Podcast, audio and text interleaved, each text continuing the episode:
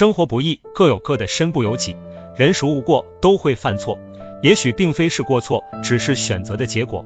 本来没什么大不了的，各有各的低谷期。可怕的是，一蹶不振，耿耿于怀，荒度余生。因为担心再犯错，从此什么事情都害怕去做。生而为人，有尊严和责任。上有父母，生养之恩未报；下有子女，抚育之责未尽。再苦再难，也要坚强。风光的时候，会招来羡慕、嫉妒、恨，要低调做人；人生落魄的时候，反而要挺直腰杆，不卑不亢。垂头丧气，只会让人更瞧不起。越困难的时候，越要抬起头。